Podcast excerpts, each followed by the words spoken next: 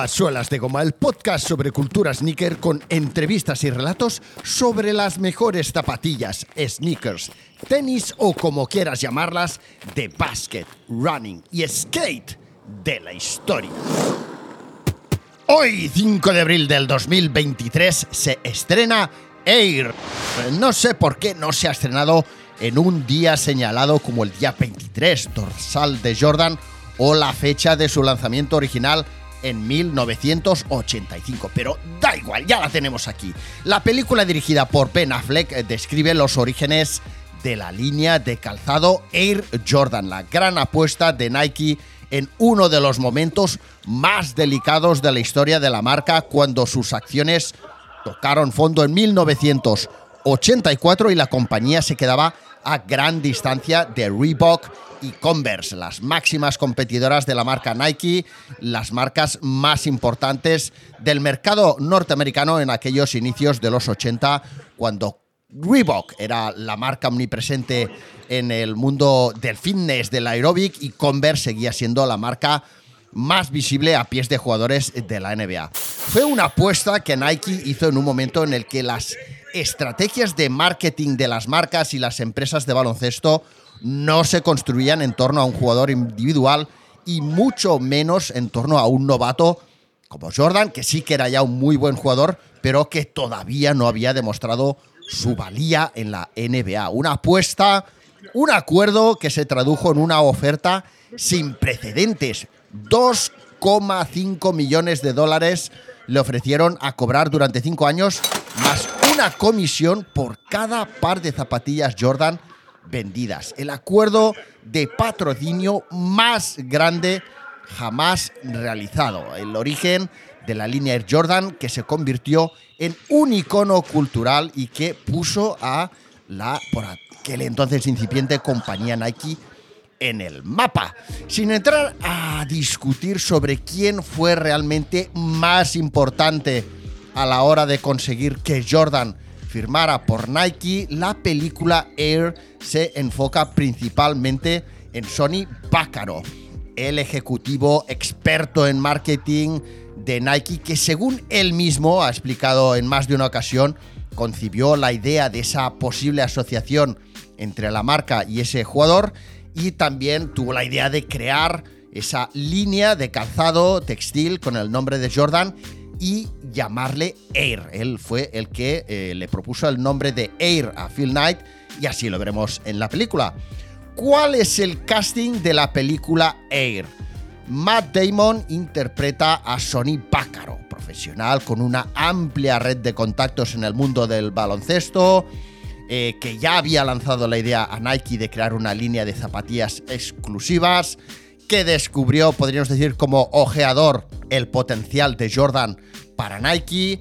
Eh, un profesional, Sonny Bácaro, mm, ya por aquel entonces respetado por Nike porque había conseguido hacer, eh, había conseguido, entre otras cosas, que Larry Bird posara o saliera en la portada de un número de la Sports Illustrated calzando Nike en lugar de Converse.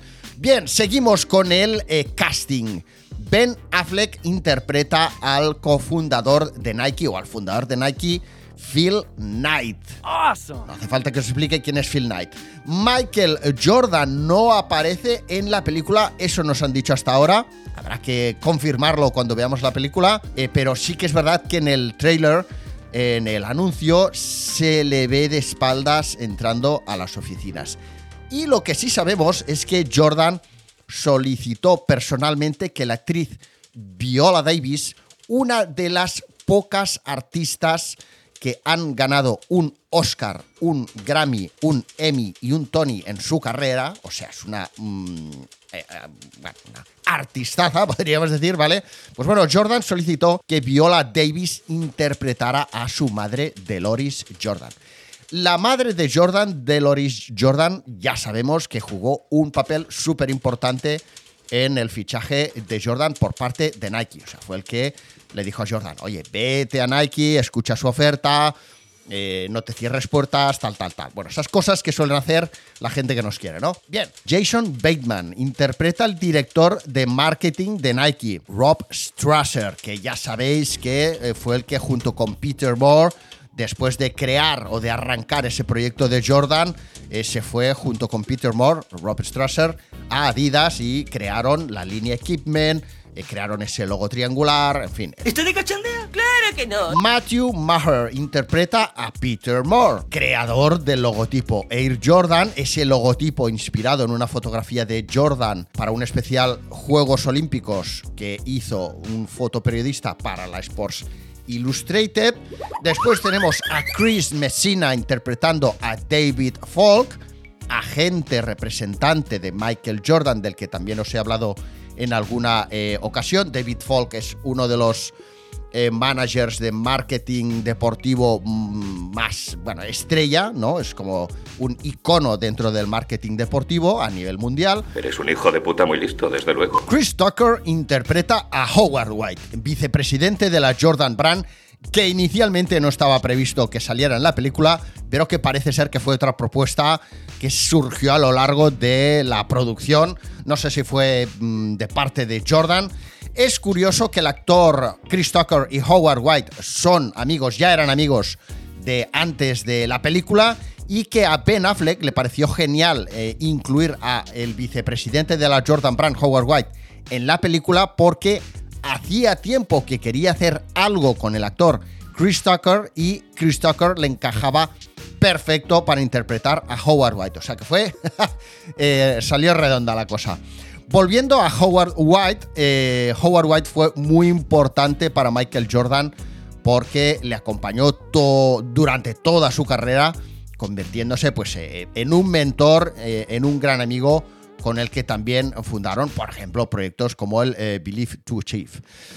Lo que no sé si nos explicarán en la película, pues no sé si nos explicarán en la película que tras la oferta de 500 mil dólares al año que le hizo Nike a Jordan, más comisiones por venta de cada par de zapatillas Jordan, la familia de Jordan se dirigió a Adidas para ver si se acercaban a esa oferta, pero Adidas tan solo ofreció 100 mil dólares por temporada versus 500 de eh, Nike.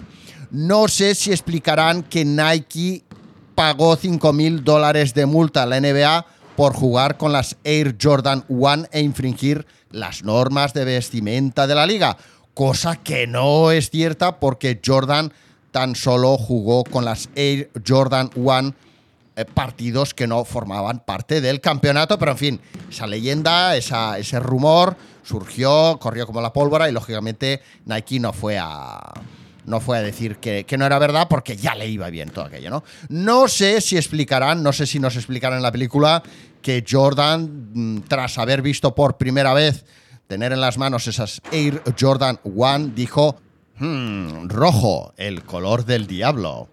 ¿Qué veremos en la película? ¿Qué veremos en la película? Veremos, por ejemplo, algunas de las zapas icónicas de Nike expuestas en el mueble de la oficina de Phil Knight y en unas vitrinas que aparecen por ahí. Veremos que algunas de esas zapatillas llevan la chapita redonda de autentificación de eBay, o sea, la chapa que les ponen para certificar que el producto que estás comprando no es fake. Y es extraño, muy extraño que no se lo hayan quitado en, producción o incluso en postproducción, a no ser que los productores de la película hayan cobrado dinero por ese product placement de eBay, o sea, por mostrar indirectamente en una escena esa publicidad pequeñita de eBay como parte de la escena. Mm, no sé qué pensar, porque es como dejarte la etiqueta del precio en una camiseta que te acabas de comprar y te la dejas colgando. No sé, es un poco raro. Bueno, veremos un neón Nike súper guapo que está en la entrada de las oficinas de Nike que más de uno querrá tener en su casa. Ya veremos si alguien saca la reproducción, alguna empresa de marketing o algún artista. Pero seguro que más de uno querremos tener ese neón en nuestra casa. Tamaño un poco más pequeño, pero seguro que sí veremos que la reproducción del despacho de Phil Knight, el fundador, el cofundador de Nike, es prácticamente clavado al original. Y que tal vez la mayor diferencia es que en la foto original, en una foto muy famosa en la que se ve a Phil Knight en ese despacho mm, verdadero, no se veían zapatillas expuestas eh, en ese mueble, ese mueble librería que tiene detrás, mientras que en la película sí que aparecen esas zapas por ahí colocaditas. Bueno, las zapas que se ven en esas estanterías de la librería son, pues eso, iconos eh, actuales de los comienzos de Nike en el running. Vemos, por ejemplo, un modelo que sería el Pre-Montreal, que son azules y rojas. Unas zapatillas del 73, unas zapatillas desarrolladas con ese primer empleado de Nike, Jeff Johnson, con el cofundador y entrenador de atletismo Bill Bowerman y con Steve Prefontaine, esa leyenda del atletismo. Veremos también las Sting con piel en puntera y nylon, verdes y color marrón mostaza. Eh, eran unas zapatillas, unas de las primeras zapatillas con sistema de lazada rápida que mm, significa que en lugar de tener hechos unas perforaciones directamente en la piel, tenían unas, eh, unos pasadores de lazo de plástico, con lo cual, pues, a la hora de atarte la zapatilla, lógicamente el lazo corría más rápido y era más fácil atarte las zapatillas y atártelas a la presión que tú quieres. Veremos también las Oregon Waffle del 73, ya sabéis, aquellas zapatillas amarillas y verde, digamos que con los colores del Brasil, con una puntera muy finita, en, con una rayita de piel muy, muy finita verde en la puntera de la zapatilla. Veremos las LD, las Long Distance, azules y amarillas, Blue Yellow, las Nylon Cortez, las Cortez, las Nylon Cortez serían las que eran azules y blancas. Las Cortez ya las conocéis, blancas con el logotipo rojo.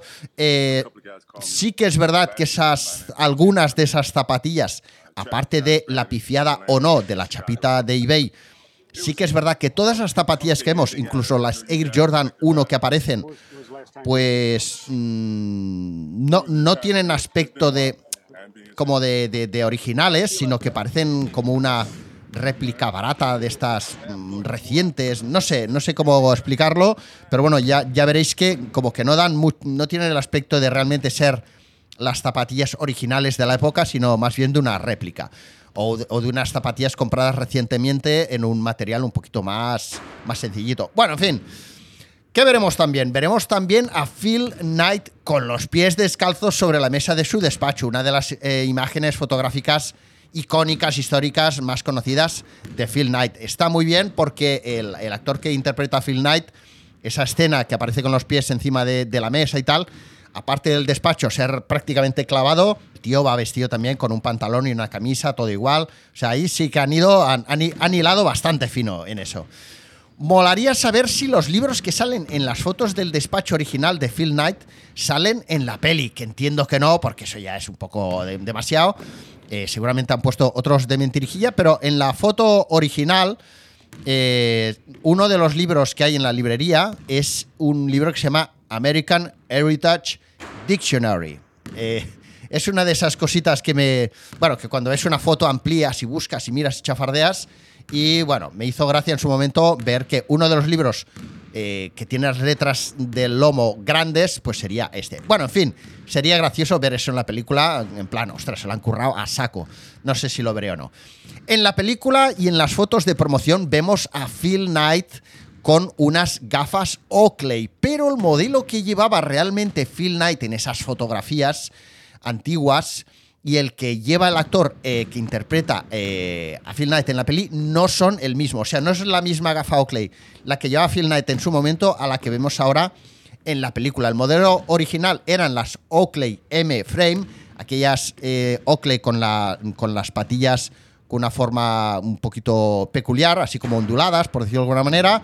Y las que lleva ahora el actor que interpreta a Phil Knight son las Oakley Sutro. Y yo quiero pensar que son las Sutro porque Oakley ahora está vendiendo ese eh, estilo, ese diseño de gafa muy rollo mm, ciclista y running y que además te pueden servir para vestir eh, mm, casual el día a día. Por lo tanto, Oakley ha cogido y les ha dicho a los productores de la película, oye, yo pongo pasta pero yo no quiero que saques las M-Frame, sino que quiero que saques las Sutro. ¿Por qué se ponía Phil Knight las gafas Oakley? ¿Por qué se ponía siempre gafas Oakley o por qué veíamos siempre a Phil Knight en esas, eh, esas fotos antiguas con Oakley? Porque el fundador de Oakley, eh, un tal Jim Hannard, era colega de Phil Knight. Bien, esto me he enterado a través de Kike69. Mm, está bien mencionar las fuentes también. El chandal que lleva, no sé si aparece con, me parece que aparece con más de un chandal, eh, Ben Affleck, el actor eh, y director de la película.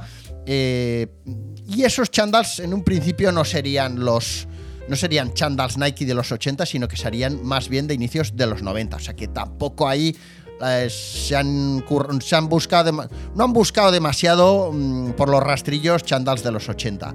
Curioso, esto lo hemos comentado varias personas, pues típico, a través de redes sociales y tal, que, es curioso como siendo eh, una producción tan importante y, además teniendo contacto directo como, como tienen con, el, con el vicepresidente de la Jordan Brand, no hayan cuidado todos estos detalles, ¿no? O, hayan, no se hayan puesto en contacto con coleccionistas, en fin, un poco eh, decir, oye, todos estos detallitos que le van a molar a los fans, a los fanáticos de Jordan, pues cuidarlos un poquito más. Pero la cosa ha ido así, vete a saber tú por qué. Y veremos que al final de la película también dicen que Nike adquirió Converse en el 96. Eh, ¿Sabéis esas típicas eh, frases que salen al final en plan y pasó esto y luego fueron felices o luego tal, tal, tal? Bueno, pues...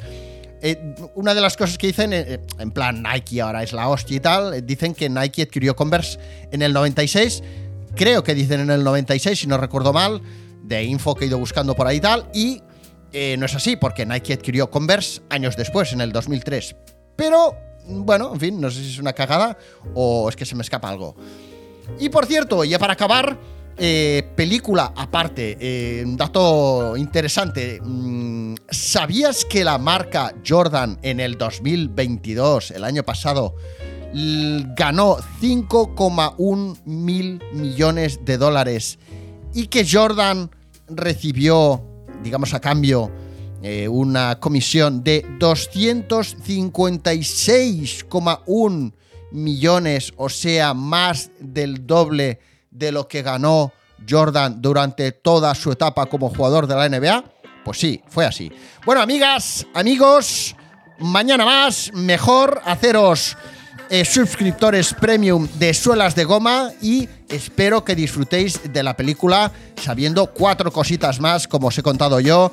Eh, y, y ya veremos lo que nos parece. Venga, mañana más y mejor. Adiós.